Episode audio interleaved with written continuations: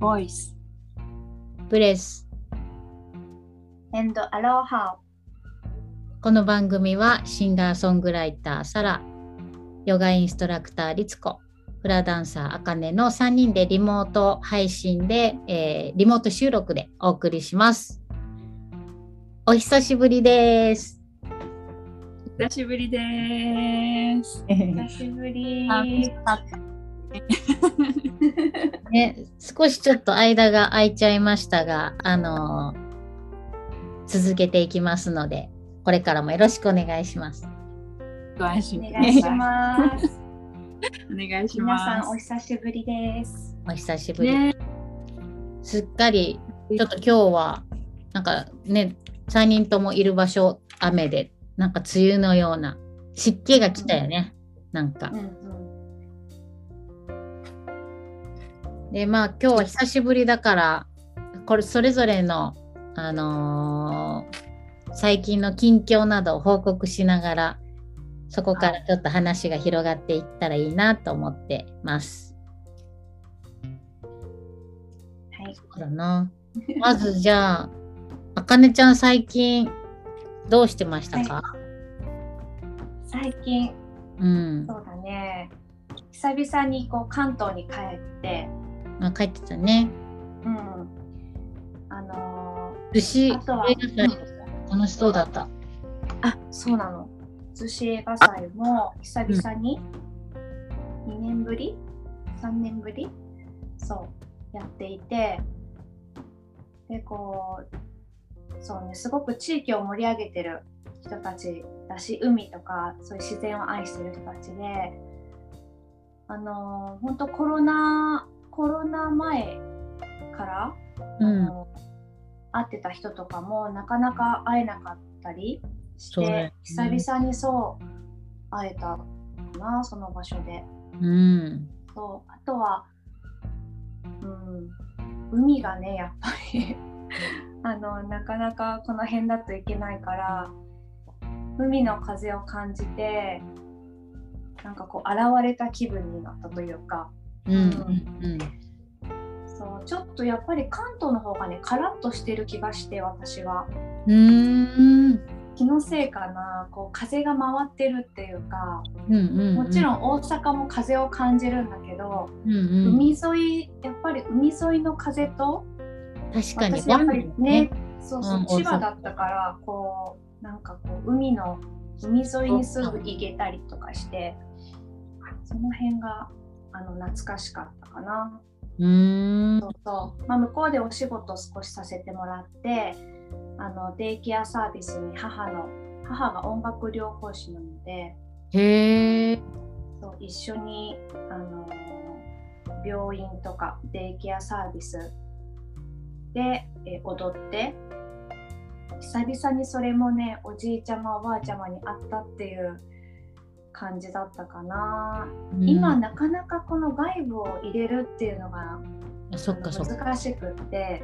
まだそうどだよね。こでも、うん、そう。断られてしまうんだけれどもまあその仕事の流れで、まあ、1日短時間でっていうことであの一緒にさせてもらったんだけどやっぱりその時母の日が近かったのであの皆さんの母の日とかふるさととか懐かしいものをこうお話聞いててうん、なんか私もこう振り返られたしもちろんそこにいた母とのつながりとかあの自分のこう生きてきた感覚懐かしい感覚っていうのを改めてこう感じて味わったかな味わえたかなっていうふうに思ってる。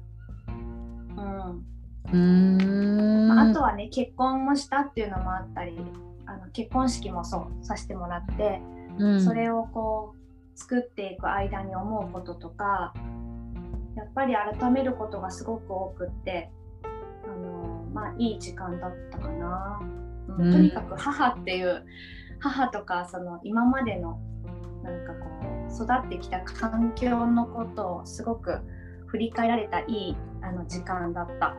へえ、いいね。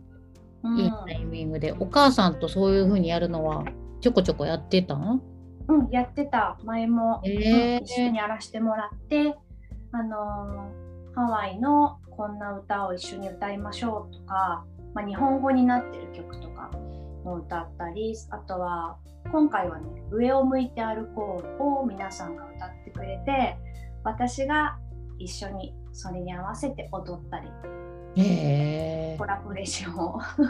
音楽療法っていうのはうん。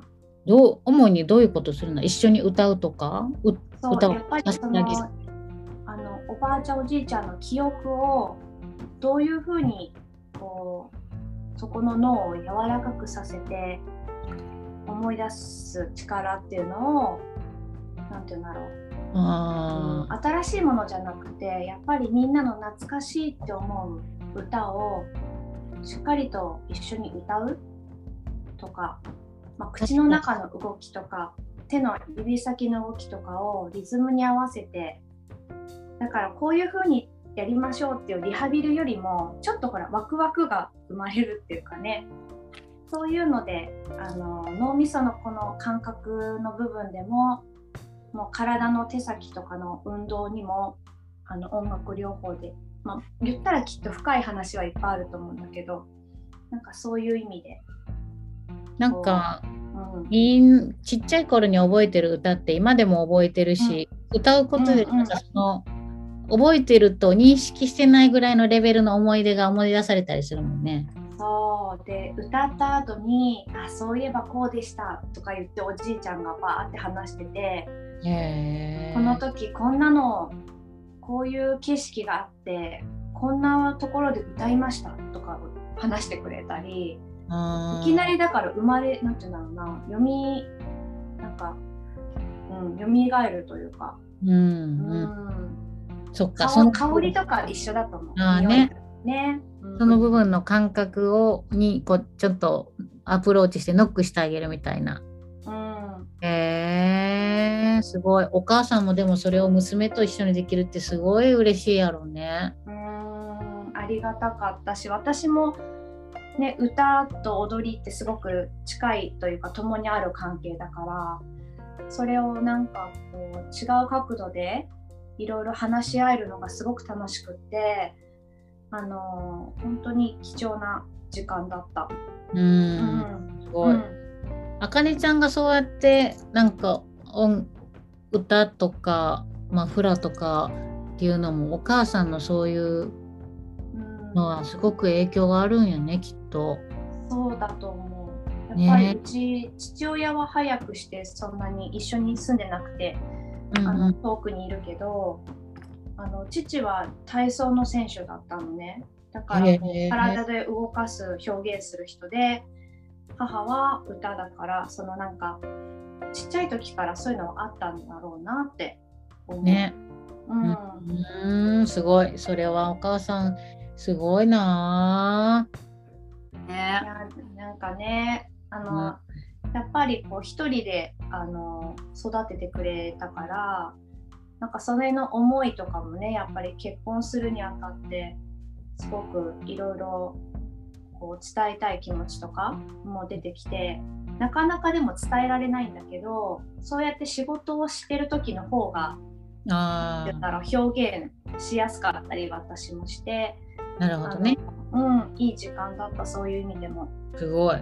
うん。えー、それは素晴らしい。いやなんかうん。こうちょっとなんだろう。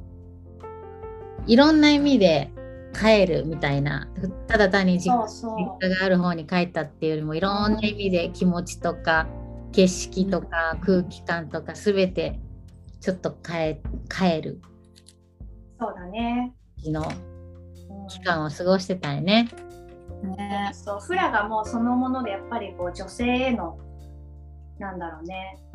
そのまあ女性お母さんとしても妻としても、まあ、いろんな役割がある中で女性って結構頑張りやす頑張り屋さんというか頑張っちゃうと思うんだけどそこをこうほぐしていくっていうのもフラのあのレッスンの中で心がけてるしその月と共にあることがやっぱりこ人を少し楽にさせるような気もするからリズムがあるっていうことを分かるだけで。うんうん、だからそうそういう意味でもやっぱり女性って母ってすごいなっていうところに行き着いてあのフラのレッスンもねすごくあのなんだろうなもっとさらに深くいろんなこと伝えられるように私も勉強したいなって思った。うん。結局女性なんかこう 母っていうところから女性っていうところに、うん、なんかこう、うん、すごいなって思ったなやっぱり、そっまあ、か。男性もすごいんですけどね、うん。ね、もちろんもちろん。うん、えー、そっか。じゃあ結婚式もして結構忙しかったね。そうだね、うん。気持ちの上でなんかこうあれもこれもやりたくなっちゃうというかうんうん。なんか、うん、気持ちがこうね膨らんでくるとうなんかこう体もどんどん動いてきて脳みそもいっぱいで呼吸を整えても時間がなくてみたいな、うんうん。そういっぱいいっぱいだったけど、うん、無事に終わってね。うんで終わってからそうやってそういう感覚を味わえてすごい充うんうん実した期間ね。そうかそうか。え、さらちゃんは最近どうしてた？私はね、うん。あのー体調崩してましたね。ああ、そうか。うんデトックス結構もうね、1年に1回ぐらいのうんうん。大デトックスと浄化を、まあすごくあの充実したうん、今とうんうんうん 期間3週間ぐらい体ちょっと壊しててだけどその壊す前からなんかこうあのー自分のそのあのーなんていうのかな状況的にあの自分のさこうデビルな部分とかってあるやん？あるある。ある。そうデビルからデビルサラ強そうやな。感してたんやけどあなんかすごい今のタイミングでっていうタイミングで結構すごい自分のデビルを感じててうん。があのー久しぶりやなこの感じみたいななってたんやけどそれが1ヶ月半ぐらい前かな。でその後にまあすごい浄化ずっとなんか自分の中でこうデトックスっていうのをあの瞑想したりこう海入ったりとか気持ちいいことをしながら過ごしててでえっ、とスウェットロッジに入りに行ってうん。なんか穏やかに落ち着いてきた頃にスウェインディアンのあのティピのティピっていう儀式のスウェットロッジっていうのに参加して入りに行ってた時があってその後にね、体調を崩してね3週間ぐらいあのーあ体が病むっていうのを体験して、うん。そう高熱が出たり、まあ、体も動かなかったし頭もすごい痛かったしそれでねあのもう一気にこうデトックスうん。が進んであ肉体が元気で生きてるってこんなに幸せなんやっていうのをねすっごい味わってたまあ今も味わっててちょっと最近はもう嬉しすぎてうん。ここいろいろ興奮してるから結構あの落ち感じ。日常のそのその前やったらな、まあ、普通の普通のっていうか心地いい日常に対してなんて素晴らしいんだみたいな。結構なんか幸福度は高い方やと思ってたけど、うんうんなんかその体を壊して3週間ほとんどもう何もできずにこうすごい体力も悪かってその時になんかもう当たり前に呼吸ができること。うん。あまあトイレに当たり前に行けることとか友達と会ってうん。こうななんかね遊べることとかさこうもう何でも何でもってすっごいありがたいんやっていうのをねもう本当改めて、うん確かにねだからもうご飯もめちゃくちゃ美味しいし。うん。うん体が復活してからがもう毎日がもう幸せで。うん。うん。なんか、ね、生きるなんか生き生きてるからこそみたいな喜び。うん。すごいね一月であの改めてしてました。うんみんなありがとう。ん、ね。え辛かったねサラ。長かったよ。そう。うんそうそんなね感じ。うん。うん。スウェットロッチはどんな感じだった？スウェットロッチはね、あのスウェットロッチってわかるかな？私はもうちょっと聞いたことがあるぐらいだな。私は海外で友達がなんか参加して感想を聞いてすごく興味が興味があるっていうか、うん、うん。なんだ日本でできるんだっていう感じ。うん。うんうん。そう日本でもね、いろんなとこでやってるよ。大阪とかも、あへ淡路。ーいろんな、あのーガイドの人がいて、まあ、スウェットロッチを誘導してくれる人。うん。うん。によってね、あのいろんな、あのーうんと、それぞれ雰囲気が違ってくると思うけど、うん。私なんていうね、あのー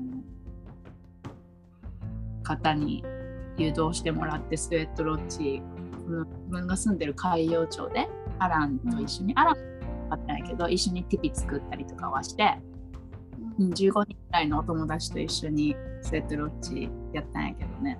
いやすごいよくてそれが。簡単にどどんなことをする？やることはねあのースウェットロッチの中にこう低いゲルみたいな、うあのーテントわ、うん、テントみたいな低いねモンゴルとかにありそうなさああいうゲルみたいなね、に毛布をたくさん重ねてもう、ま、真っ暗にしてでそのスウェットロッチ自体がこう子宮出産？うんうん。に例えられててさリバースというかどこから来て、あのー私たちはどこから来て子宮から生まれてきたやん。そこに帰っていくみたいなそういう意味もあってこう作りがね全部ね産道とか子宮とかっていういう風になっててさ、へえそう。で焼き石を火山岩のもうすごい硬い石をもう火を起こしてガンガンに焼いてこうすっごい高温になったやつを少しずつその中にね子宮の中に入れていってでその周りを人が囲んで真っ暗なブラックアウトした中で歌いながら呼吸しながらもうどんどんどんどんなんていうのかな。高温になっていくっていうあのものとなんかうまく説明できないけど、まあ、わなんかマインドもトランス状態っぽくなっていく。そこまであそうなっていく感じ。もうずっと歌っもう歌わないとやり過ごせないぐらい暑くって。へえもうすっごい暑いの。あ暑いじゃない痛い。痛いんだ。歌わないと呼吸も焼けるぐらい喉がもう焼けちゃう痛さや。おー。そう。だけどす火が起こってるわけじゃないからあのやけどとかはないけどね。だけどもう喉の奥はやけどしてたね私は。あまさ座った席がウォリアーシートっていうさなんか超暑い場所やったみたいで。うん。ほんまに暑くってもうサウナじゃない。サウナの1000倍ぐらい暑いあ暑いっていうかもう。ーそうでもすごい。状態になっていて呼吸も自分が何者でもなくなるイメージ。こう体が見えるわけじゃないし隣の人が見えるわけじゃないしその焼け石がさこうお腹の中にいるさお母さんの中の血管っていうかこうなんていうの？ああいう風に見えるわけ。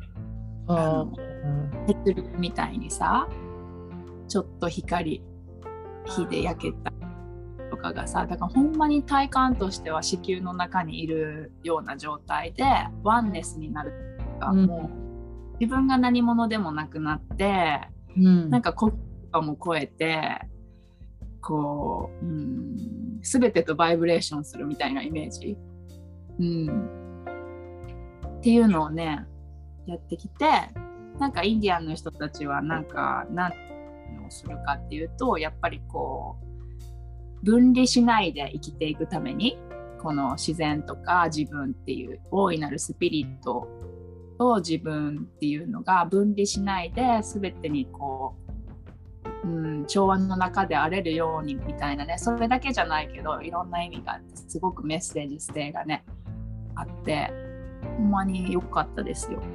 すごく、なんか、うん、私はあなたでありあなたは私でありみたいなだけどここで、うん、うーん面白い。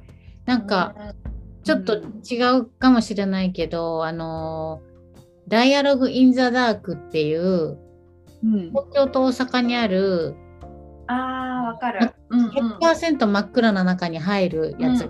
ね。うん。うんうんでそれもチームで入るの。あのーまあ自分友達ばっかりで集めてもいいけど、でも多分そうじゃない方が面白くて一人で行って、その場に。でたまたまいた人と、まあ6人とかなんかそれぐらいだったと思うけど真っ暗闇の中に、えっとうん。し視覚障害者のガイドに従って入っていく。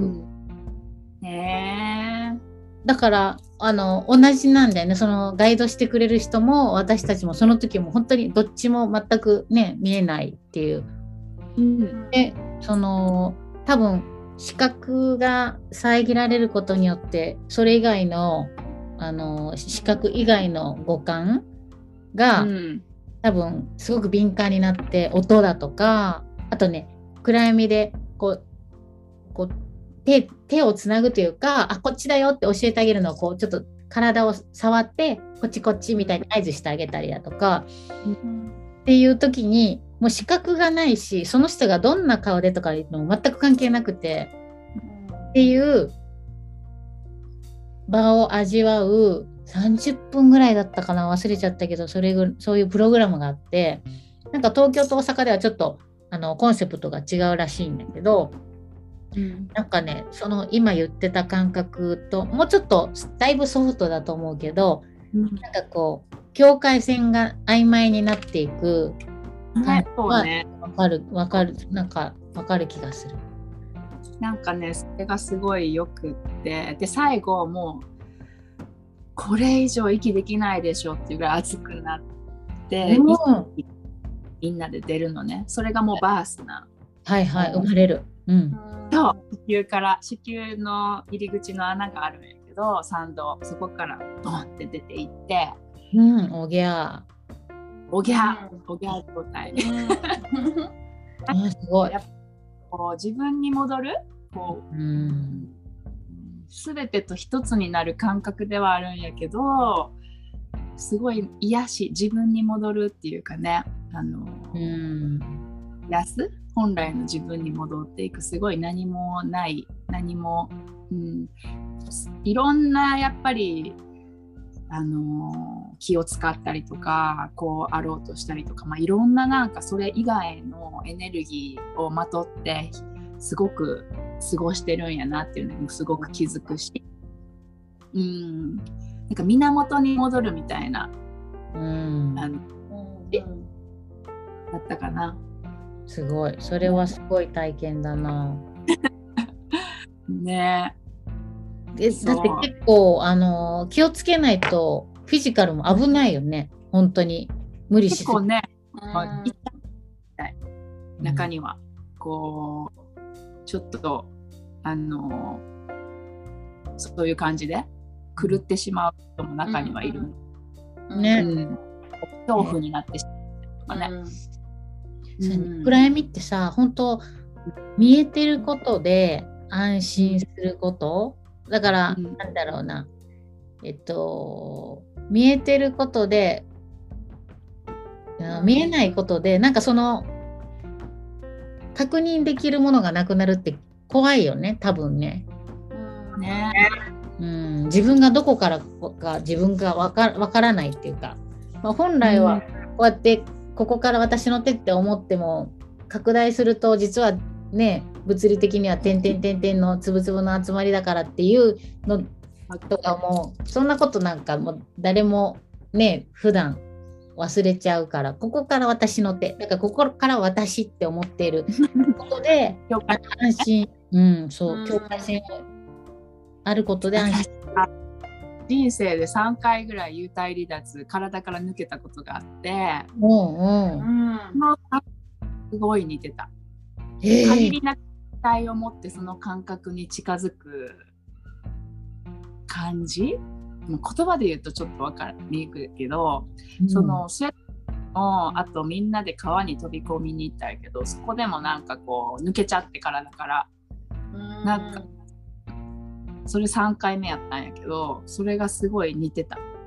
へえあの重力こう重さがなくなる？その境界線とかさこうあその後の体調不良で3週間寝込んだからなんかすごい肉体っていうのを、あのー感じる？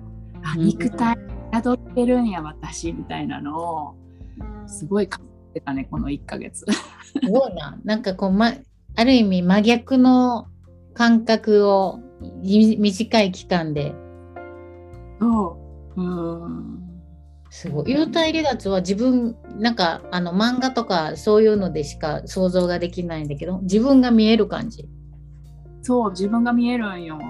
あ不思議のえもうなんていう意識の状態。うんうんうんうん。だから軽くってなんて言ったらいいんかな。最初の時は高校1年だか中学校3年生だかあのあさりちゃんっていう漫画読んでた時に懐かしい。懐かしい。ほいってなんか抜けちゃって、あ何？寝てる時じゃないんだねそれって。うん。結構お言われるのは感覚的に寝てはない。でも起きてもないみたいな狭間の時に結構抜けるっていうけどね。で1回目の時は確かに、うん、眠たいなって寝てた時ぐらいやったかな。気がついたら天井にいてこう自分が見えるんやけど目の玉で見てるんじゃない、ね、あーなるほど。目目視あー。覚で見てるんじゃないんや。あ面白いそれ。すごい面白い。だから意識やから見たいとこが見えるわけ。あの天井の上も見えるし自お分のまあ自分は下にいるからさ下も見ええるし。すごいぼんやりな感じで見えるの？それとも結構しっかり。となんかさ携帯のさあの画面にけちょっと湯気がかかったりとかしたらちょっと白ぼやみたいな、うん。うん。うんうんうんあんな感じ。へえ面白い。面白いかったよ。そう。なんかその感じ意識になるっていうのにすごいなんか近近いか、なるほどね。に戻る、うん、近かったな。面白い。うん。へえでそっから体調不良でその日がもう二日。実際に。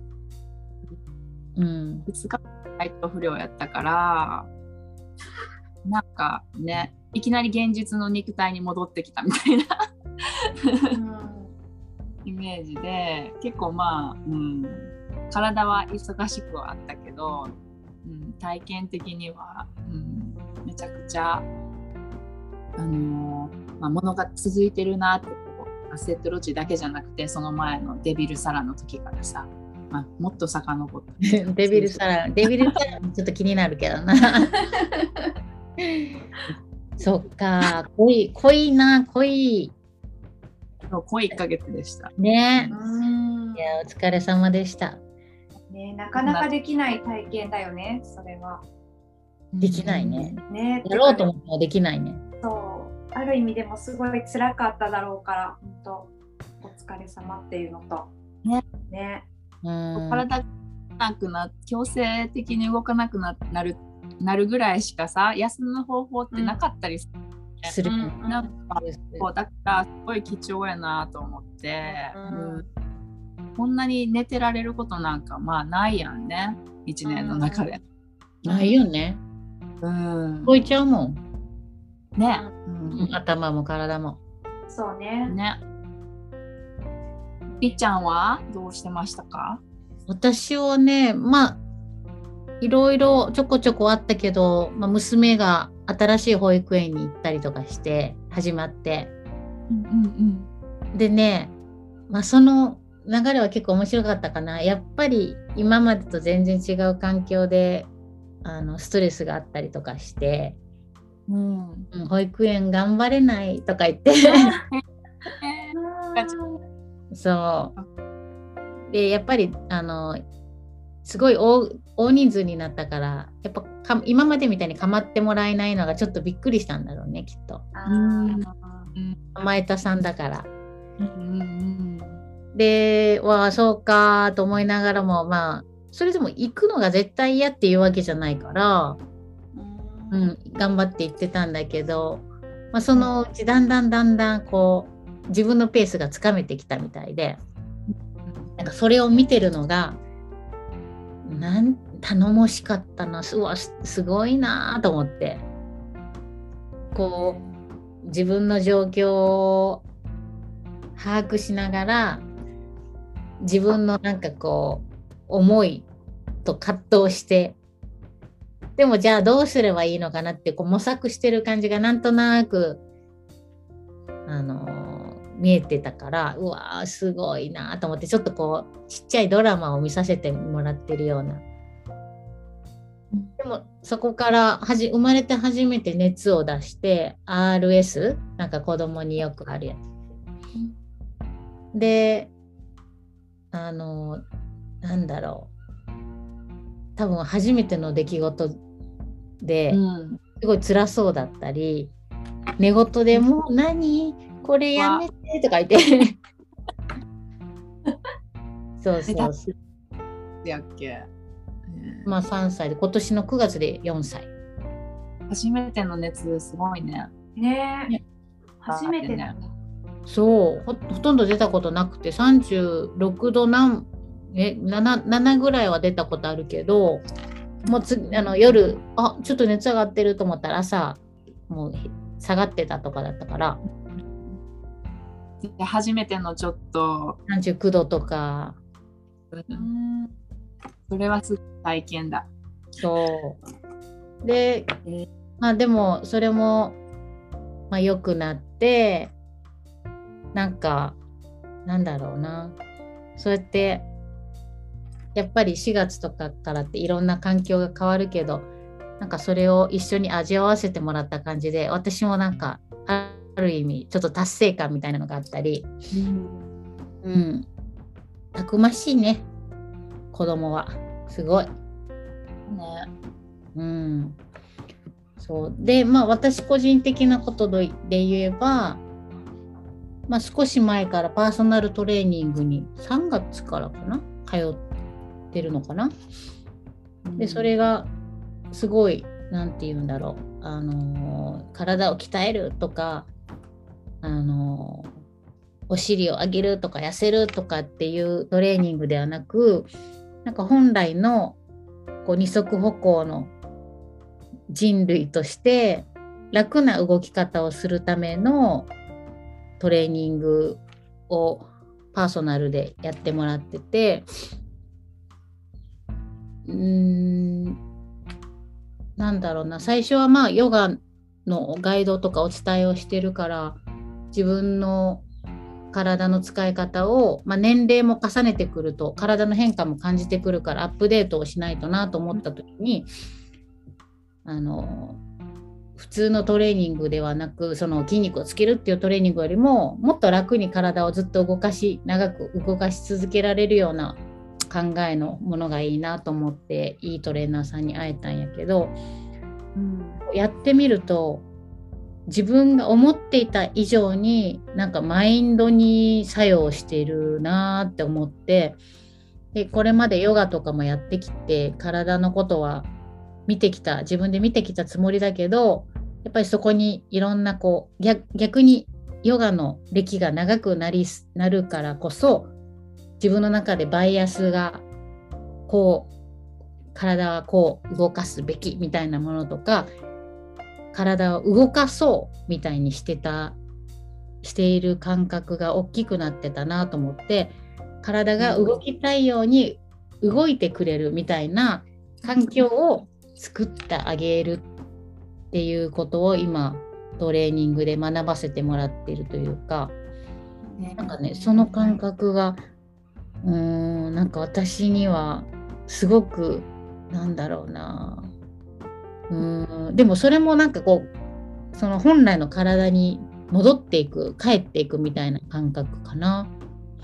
なんかそういう感じするよね。うん、なんかねそのトレーナーさんが言うにはその重力に乗せるうん。自分の体を。うん、でその重力に逆らって腕を上げるとかじゃなくて、重力に乗せていくことで無理な力で無理やりやるんではなくてこう外に動かされているように動いていくみたいな。うん、なんかねそれがすごくしっくりきて、うん、なだからトレーニングでそういう体に気づける感覚を、えー教えてあげてそれを日常に、あの自然と生かしていけるようなものにこれからもっともっとしていきたいなと思っていて。素敵やな。ねえいやでも面白いね。なんかどれぐらい前から行ってるの？この1ヶ月ぐらい？えっとね、今、まだ5回ぐらいかな。い月に1回ぐらい行ってて。へーで、そうそうそう。あのどっちかっていうとこう、西洋医学的な解剖学っていう視点ではなくて、結構東洋医学っぽいあの体の、例えばあの合気道とか、ああいう武道的なこう気とか、そういう体の、でももちあのなんていうのかな。その感覚的なことじゃなくてすごく理論理論はあるんだけど、うん。なんかねその合気道とかもすごく気に私に的にはすごく気になるワードキーワードだったりするから同じくすごく面白い。私も合気道体験行ったことある。あ合気道なんか行ったことやったことないんだけどすごい面白そ面白い。私やっぱりこうフラやってて気気っていうものにすごく興味があるし、その踊りの感覚っていうよりかはその気を動かすっていうところが私はなんとなく気になっててフラのなんか動きとかもなんか、うんまあ、全然違うんだけど合気道とは。でも、そうそうその考え方がすごく興味があって。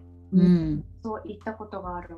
あとでも本当リッチャーの今の話聞いてて体の動かし方？うんうんでフラでも本当にこう手を上げましょうって言うと全然上がらないんだけどうん空をこんな風にとか本当にストレッチしてるように動いていくと、体ってこんなに伸びるんだなっていう、ね。その遠心力にちょっとこうそれに乗せる。確かに手を回す時も。で意外と手を回すとか首を回すっていうと意外と回ってないんだよね。ちっちゃく回るけど、わかるわかる。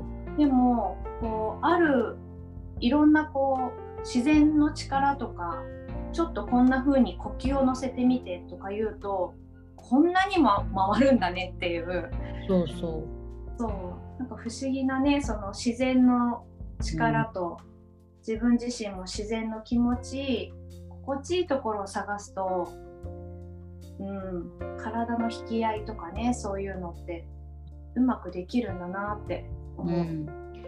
だから合気道ってさ気をうん合わせるうん合気道って合う気道道って書く。うんであれって戦うわけじゃなく相手の気を合わせて技を行っていくというか、あれってすごい、あれすごいなと思う。うん、でうん。なんかその精神なものやんね。ね。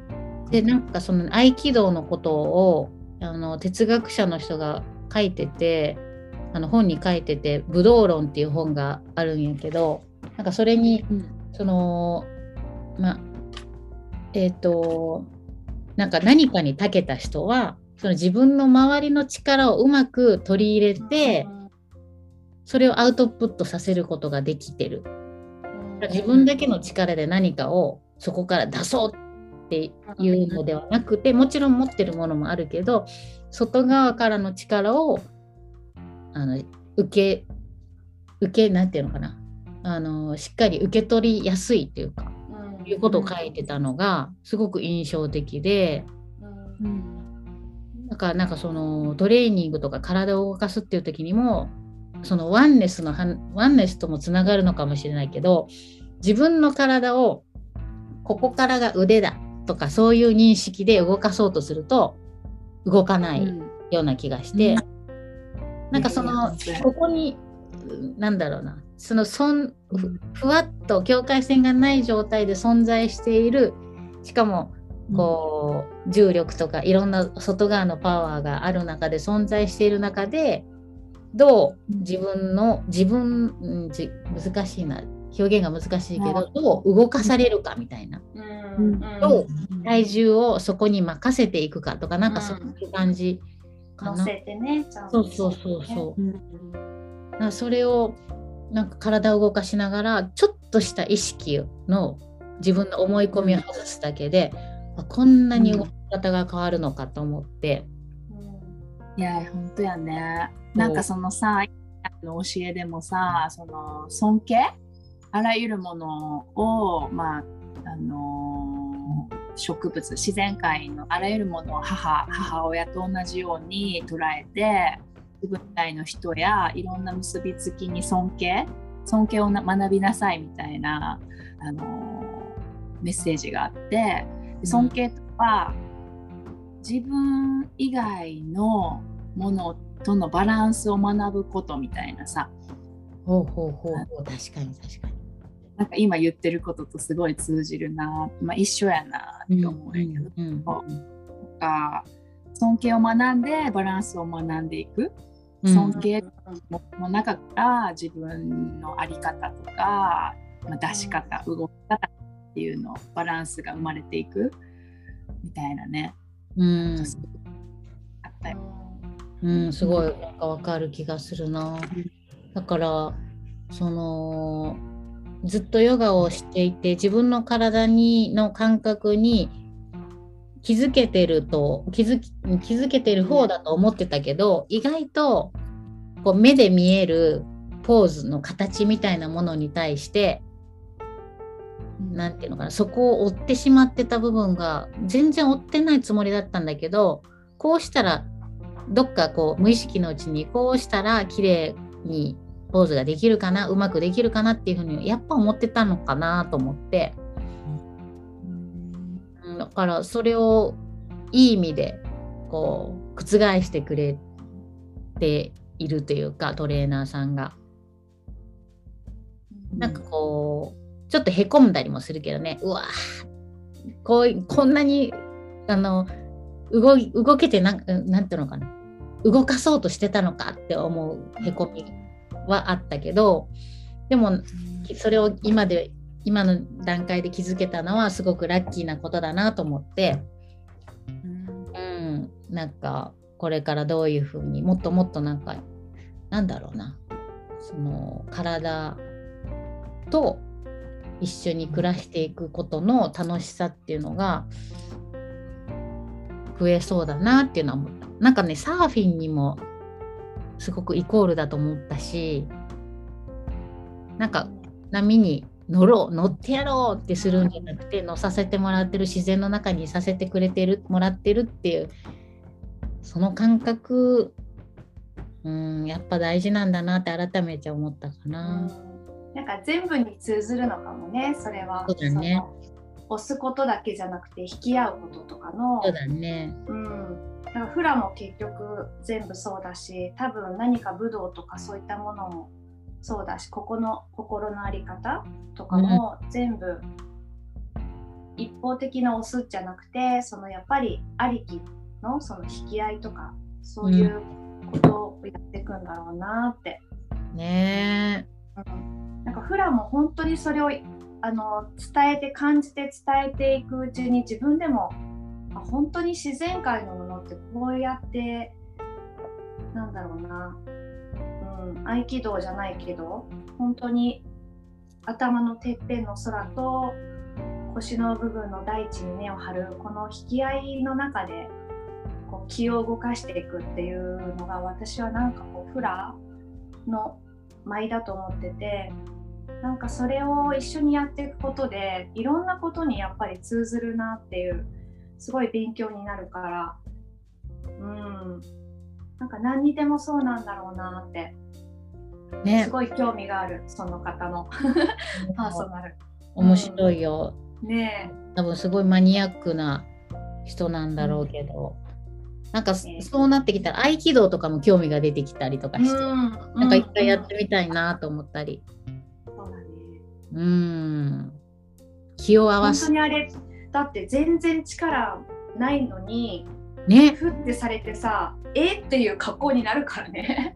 うんうんでなんかねすごいもうあの合気道のあのーマスターみたいな人とかたちのあのなんていうの技って触ってもないのにクロンってなんかひっくり返すとか、あれってすごい。でもその本にも書いてあったしトレーナーさんも言ってたけど全然なんていうのかな。不思議な力とかあの超能力的なものでは全くなくてうん。そうやって外側の力を借りる相手の気を借りることで技ができる自分だけの力じゃなくてっていうもう全然ねあの普通のその私たち人間ができることなんですよみたいな話がうん面白かった。ねいやーいやみんなみんなそれぞれ濃い1ヶ月やったね。ねうーん、そっか。なんかだから、そうやね。いろいろ、こう、うん、体のこととかを、まあないつでも発見はあるんだなと思うし、こう気づいたらいつでも戻れるんだなっていうのを改めて感じてるかな、最近。そっか。じゃあ、ちょっと前半はちょっと長くなっちゃったけど、この辺にして、後半また、えー、いろいろ気づいたことを話していけたらと思います。はい。では、えー、後半に続きます。ありがとうございます。ありがとうございました。はい、バイバイ。